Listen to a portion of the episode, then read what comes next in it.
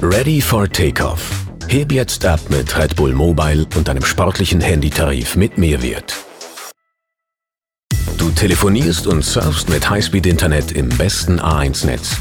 Die Service Crew ist rund um die Uhr für dich da und du bekommst Zugang zu Events und Goodies von Red Bull. All das und noch viel mehr gibt es jetzt im sportlichen Tarif von Red Bull Mobile.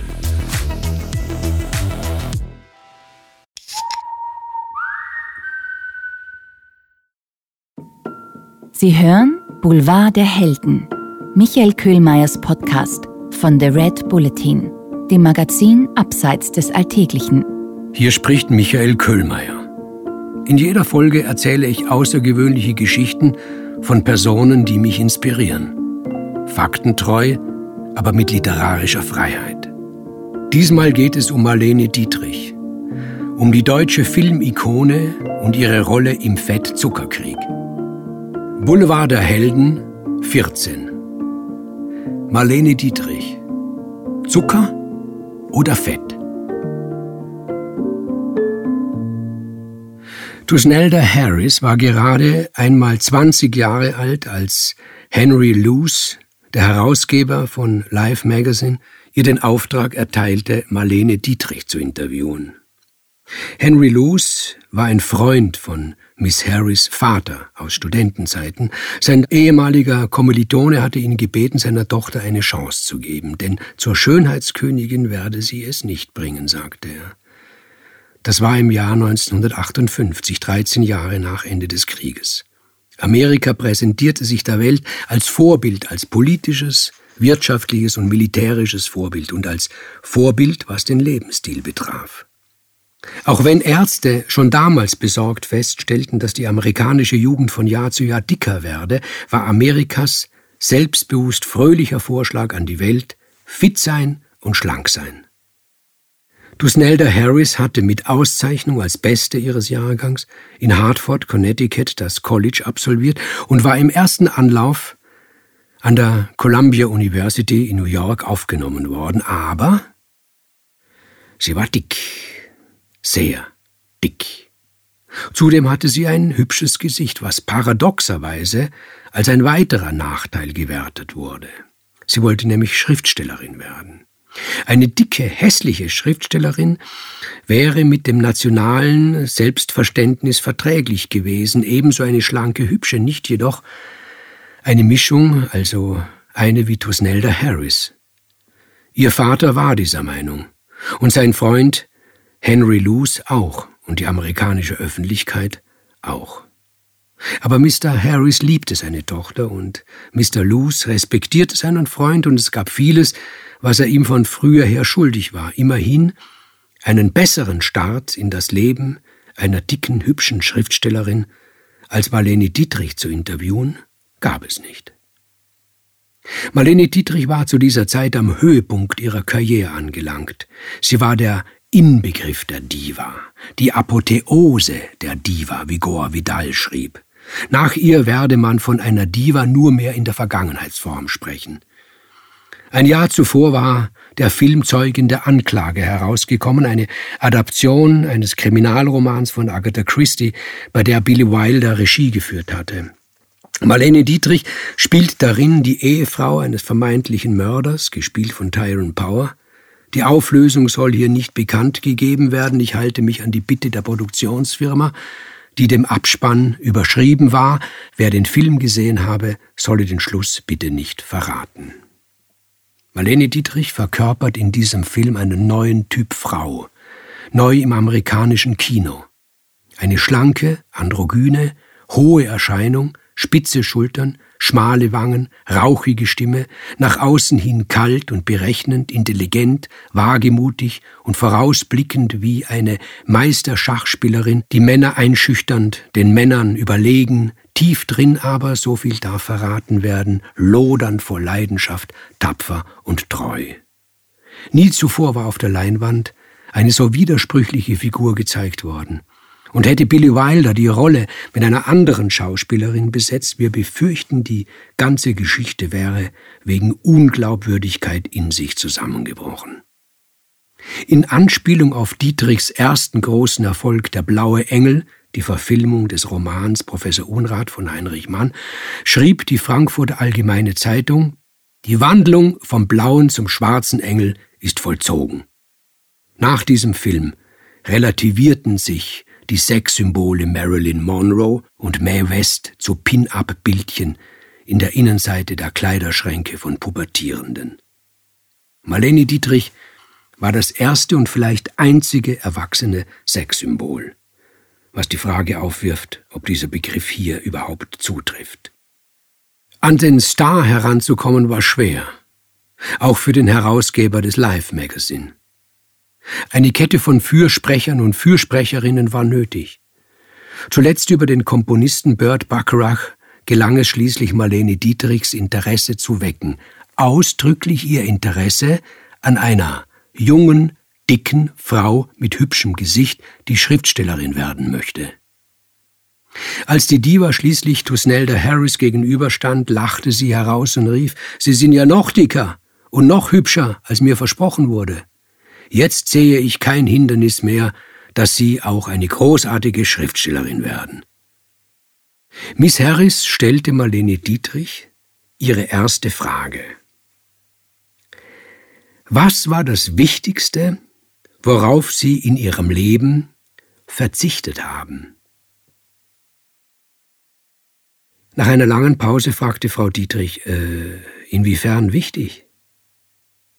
Ich meine, antwortete Miss Harris, was sollte man im Leben unbedingt nicht tun? Wieder nach einer langen Pause sagte Frau Dietrich, Zucker essen. Soll ich Ihre Antwort auf mich beziehen? fragte Miss Harris, als würde sie die Antwort nicht auf sich beziehen. Sie meinen, ich bin zu dick. Weil ich zu viel Zucker esse, habe ich recht? Zeigen Sie mir Ihre Zähne, sagte Frau Dietrich. Sie saß in einigem Abstand von ihrer Interviewerin. Sie war geschminkt und gekleidet wie Christine Vole in Zeugin der Anklage. Die Redaktion von Life Magazine hatte angekündigt, man werde einen Fotografen schicken, den besten selbstverständlich. Marlene Dietrich wollte gesehen werden, wie Millionen sie kurz zuvor auf der Leinwand gesehen hatten. Kommen Sie her, rief sie der jungen Interviewerin zu. Miss Harris ging um den Tisch herum. Näher, Miss Harris trat näher. Noch näher. Und nun beugen Sie sich über mich und machen Sie den Mund auf. Auch das tat Miss Harris. Frau Dietrich schaute in Miss Harris Mund. Sie zog mit den Zeigefingern die Backen auseinander. Sie schnupperte. Sie griff nach den Schneidezähnen, rüttelte daran. Schließlich sagte sie, Sie essen nicht viel Zucker, habe ich recht? Oder Sie putzen viermal am Tag die Zähne, was nun? Ich mag Süßes nicht, antwortete Miss Harris. Frau Dietrich ließ die Arme sinken, sie seufzte und schüttelte den Kopf, dann ist es also doch das Fett. Ich kann es nicht glauben, murmelte sie, sprach zu sich selbst. Ich kann es nicht glauben, ich, ich will es nicht glauben. Ich verstehe Sie nicht. Sie verstehen mich nicht, sagte Frau Dietrich. Wirklich nicht? Sie sollten mich aber verstehen. Ich komme aus Deutschland. Und ich bin nach Amerika ausgewandert, weil ich mit Hitler und seinen Verrückten nichts zu tun haben wollte. Ich bin nicht so erzogen worden, wie die Nazis die Welt gesehen haben. Ich bin Amerikanerin geworden, so eine wie Sie. Dann hat Hitler gegen England einen Krieg begonnen. Und Amerika ist England zur Seite gesprungen und wir haben Hitler besiegt. Und nun haben sich Amerika und England zerstritten. Amerika und Europa wussten Sie das nicht? Nein, sagte Miss Harris. Das weiß ich nicht. Der Fettzuckerkrieg, flüsterte Frau Dietrich und winkte Miss Harris nahe an sich heran. Die Engländer behaupten, Zucker macht dick. Die Amerikaner sagen, es ist das Fett. Macht Zucker dick oder macht Fett dick? Das ist doch die Frage. Miss Harris sagte, Sie nehmen mich auf den Arm. Mrs. Dietrich. Aber das macht nichts. Es ist eine Ehre, von Ihnen auf den Arm genommen zu werden. Red kein dummes Zeug, zischte Frau Dietrich sie an. Die Frauen waren nicht allein in dem Raum, einem Extrazimmer im Hotel Waldorf Astoria in der Park Avenue in New York City. Wer diesen Krieg gewinnt, Amerika oder Old Europe, der wird die Zukunft gewinnen. Die Zukunft ist schlank, die Zukunft ist durchtrainiert.